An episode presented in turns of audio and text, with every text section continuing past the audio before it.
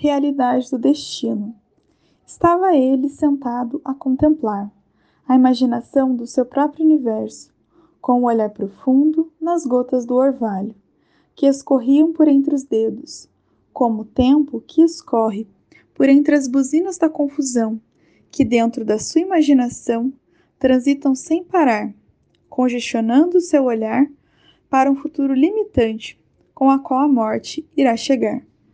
O céu, cinzento, abrigava as mais belas andorinhas, que sobrevoavam sobre sua cabeça, como as perguntas sobre seu espírito, que entre a razão e a emoção atingiam o clímax do seu coração, limitando a uma verdade que, diferente da liberdade que possuíam as andorinhas, secavam suas lágrimas, como o leito de um rio, quando sua fonte já se encontra esgotado. Torna sedento um boi que, pela beira da estrada, sem sonhar com a chegada, já sabe que sua morte irá chegar. O brilho do seu sorriso, ao fechar a sua janela, indagava ao futuro da mais bela flor de margarida que no campo se encontrava,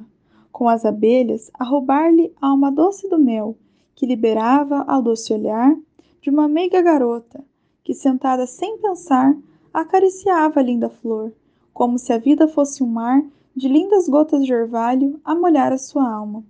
E como conclusão, fechou a cortina, que escondia a luz da verdade,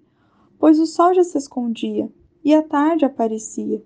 E pensando este no futuro de sua vida, chegou à conclusão de que a morte não era o dia em que o sol irradiava as flores e nem a noite em que brilhavam as estrelas, mas era parte de uma vida que por entre o corpo e o espírito se escondia, e o fez entender que vale a pena viver, pois se não soubermos aproveitar, teremos um futuro limitante com a qual a morte irá chegar.